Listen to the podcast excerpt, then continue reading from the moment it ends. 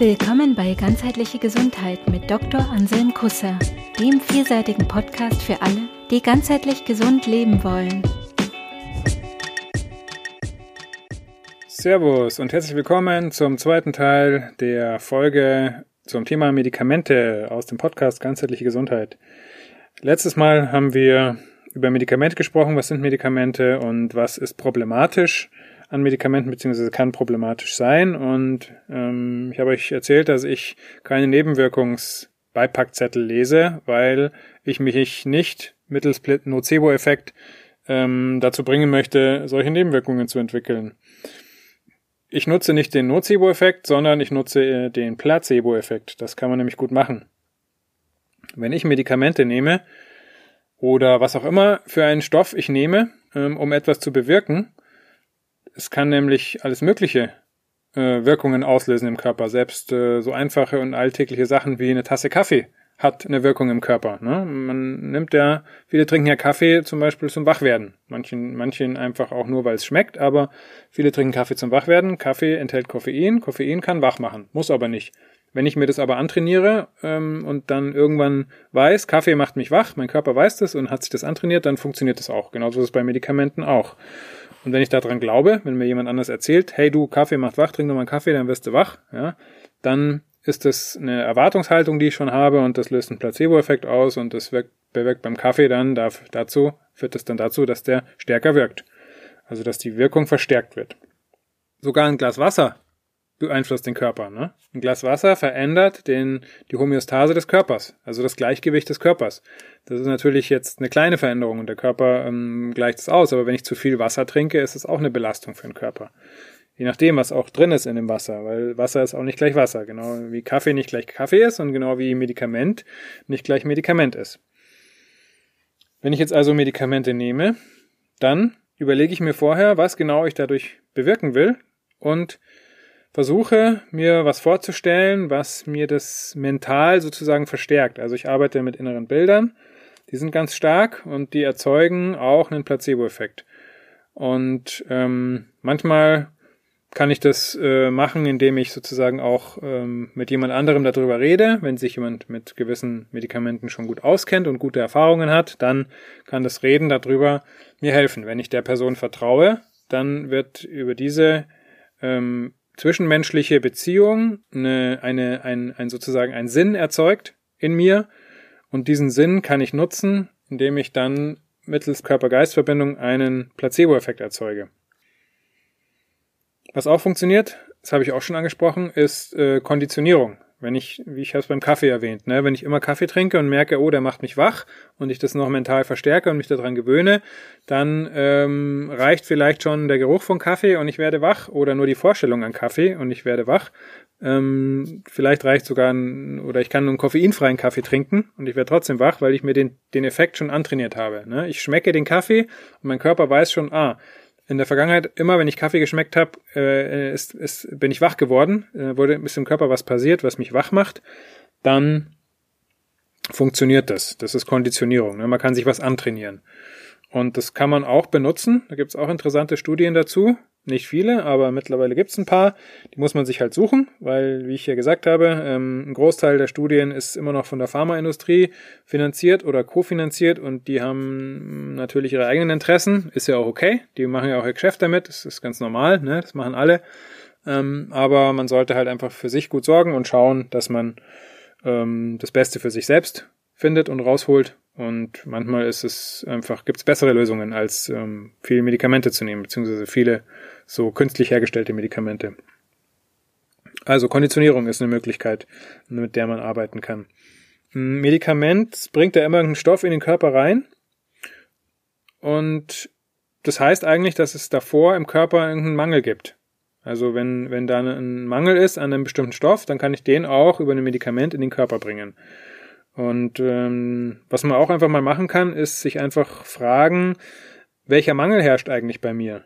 Und jetzt mal nicht nur auf der rein körperlichen Ebene, sondern Körper, Geist und Seele hängen zusammen. Ne? Der Geist beeinflusst den Körper, die Seele beeinflusst auch den Geist und den Körper. Also ich kann mich auch mal fragen, ähm, wo ist eigentlich ein Mangel gerade bei mir? Ist es vielleicht ein emotionaler Mangel? Ist das ein Mangel an Sinn in meinem Leben? Ist das ein Mangel an, an, an Nahrungsmitteln? Ist das ein Mangel an Bewegung? Ist das ein Mangel an Zwischenmenschlichkeit? Ein Mangel an Liebe? Ein Mangel an, an ähm, Freude? Ähm, was auch immer das sein kann. Und das alles kann auch den und wird auch den Körper beeinflussen. Ja. Also, wo ist mein Mangel? Weil ich denke, Krankheit hat eigentlich fast immer auch mit Mangel zu tun.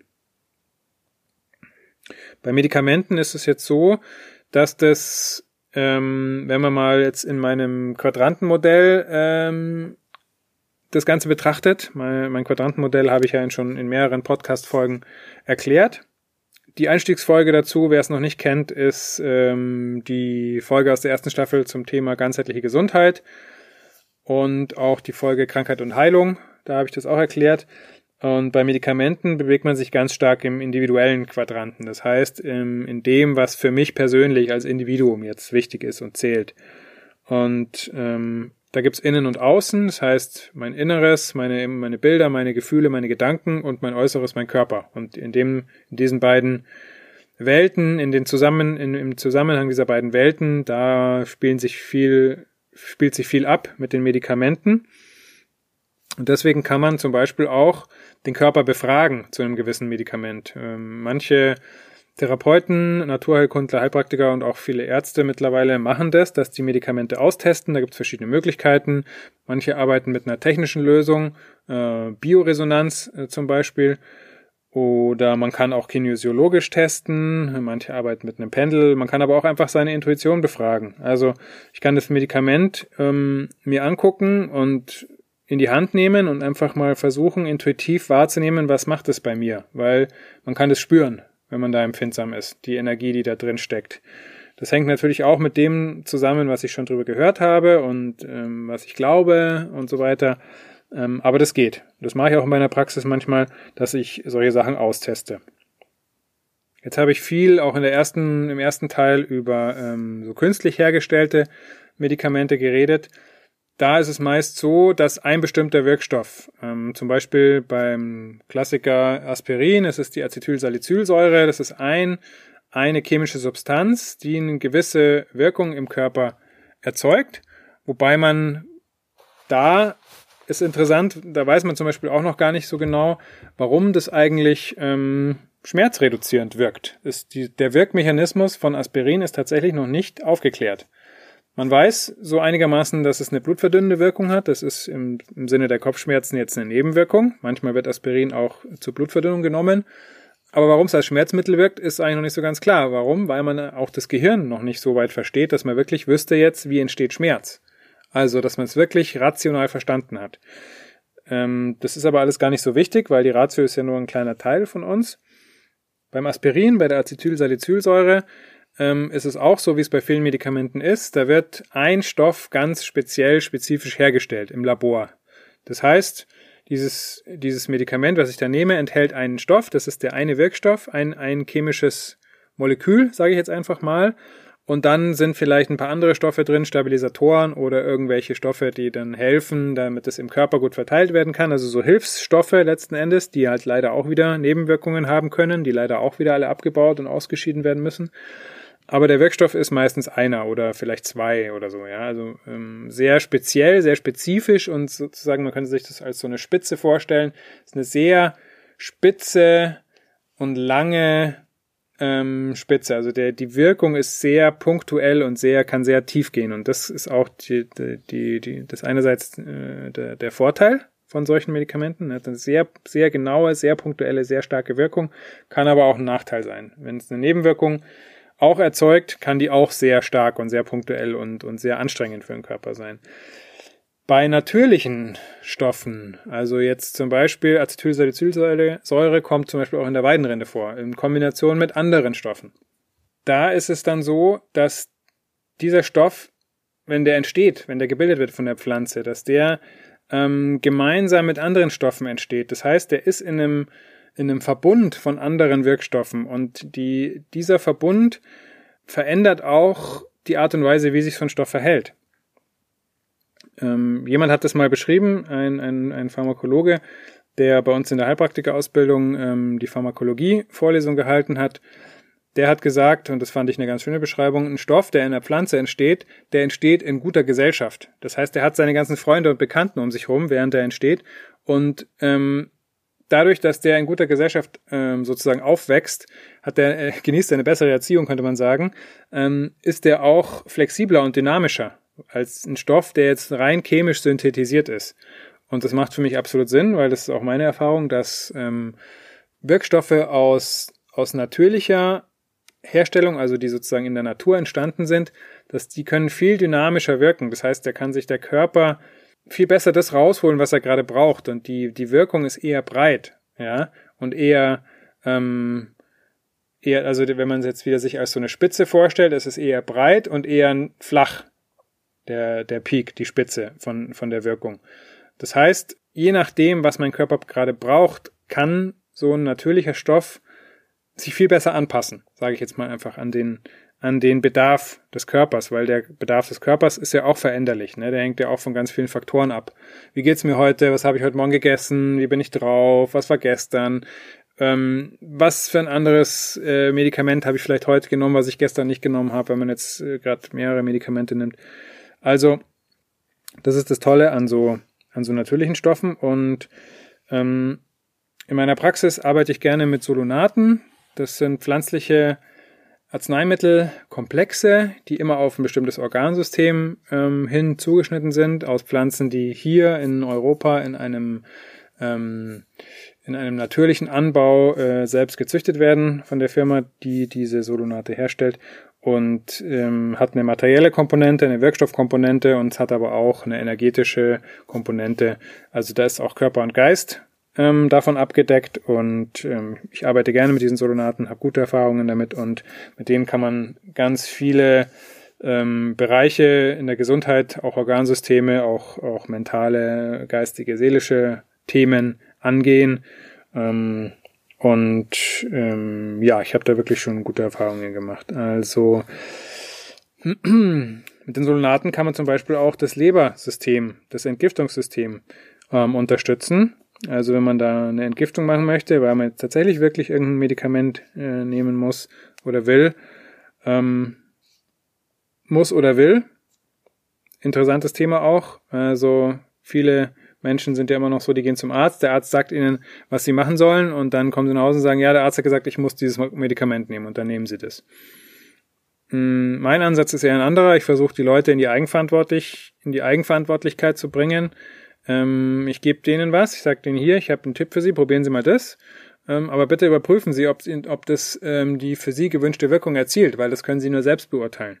Und wenn es das nicht tut, dann kommen Sie bitte wieder oder schauen Sie, dass Sie eine andere Lösung finden. Ja? Also nehmen Sie bitte nichts, ähm, wo Sie kein gutes Gefühl damit haben oder das nicht die gewünschte Wirkung erzielt.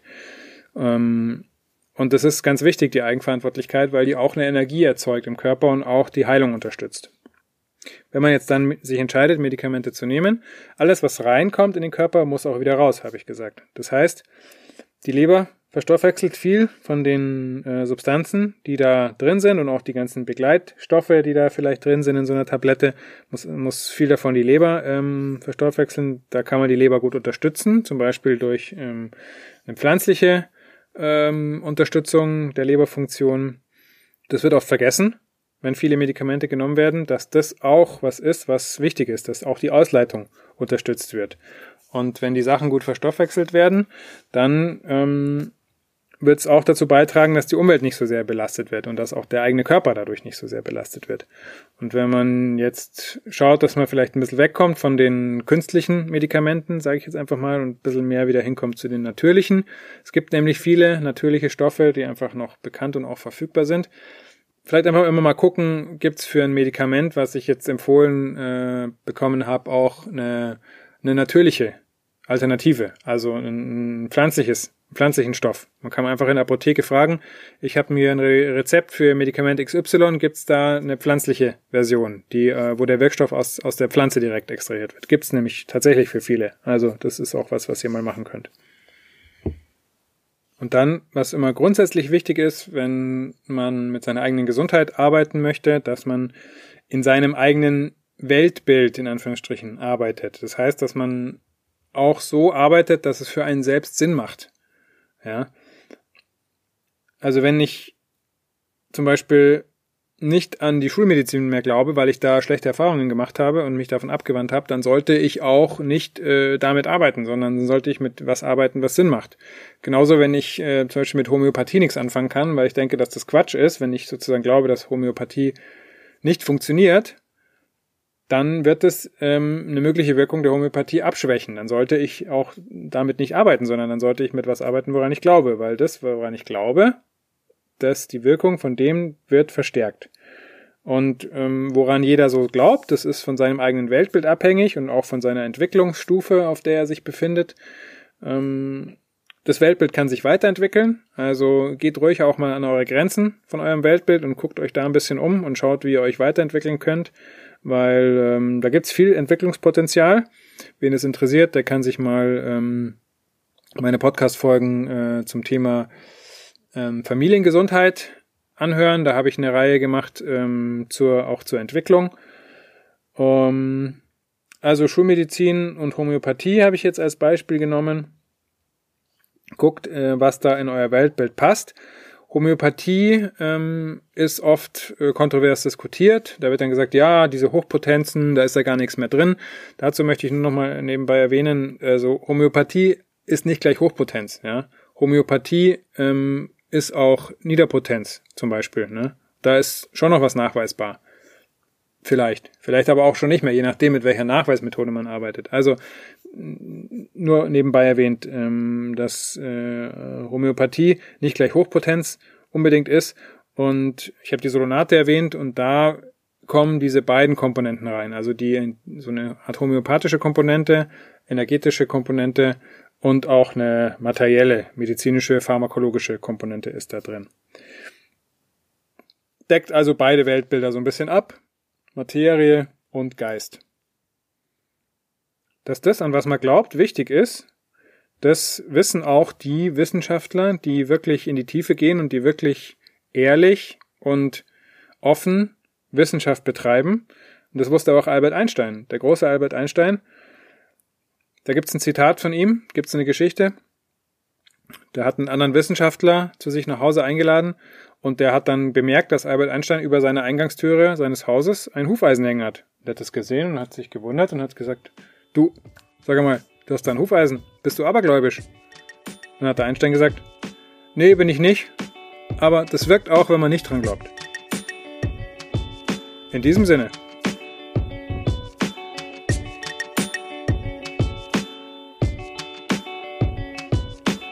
Cool, dass du bei dieser Folge dabei warst. Wenn sie dir gefallen hat, abonniere den Podcast. Gibt es ein gesundheitliches oder persönliches Thema, das du angehen möchtest? In einem kurzen, kostenlosen Vorgespräch kannst du gemeinsam mit Anselm herausfinden, ob eine Zusammenarbeit Sinn macht. Den Kontakt zur Praxis für ganzheitliche Gesundheit findest du auf praxis-kusser.de.